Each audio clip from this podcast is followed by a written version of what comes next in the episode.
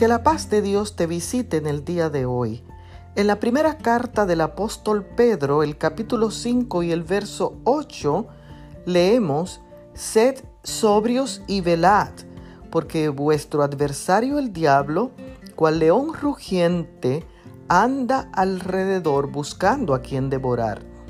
Este pasaje nos exhorta a no descuidarnos, a estar alerta, atentos, controlados, porque nuestro adversario, el enemigo, anda como el león.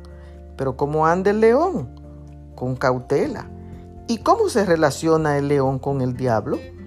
Porque los dos están acechando la oportunidad para atacar y devorar a su presa.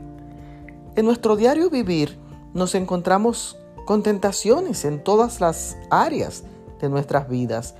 Y si cedemos a esas tentaciones, y caemos en la trampa del enemigo, perderemos todo.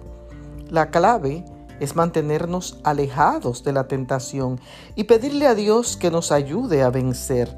Así que no te descuides. Identifica tu área débil, trabájala con un Dios que es todopoderoso, que es la fuente de poder y la fuente de fortaleza. Dios te bendiga.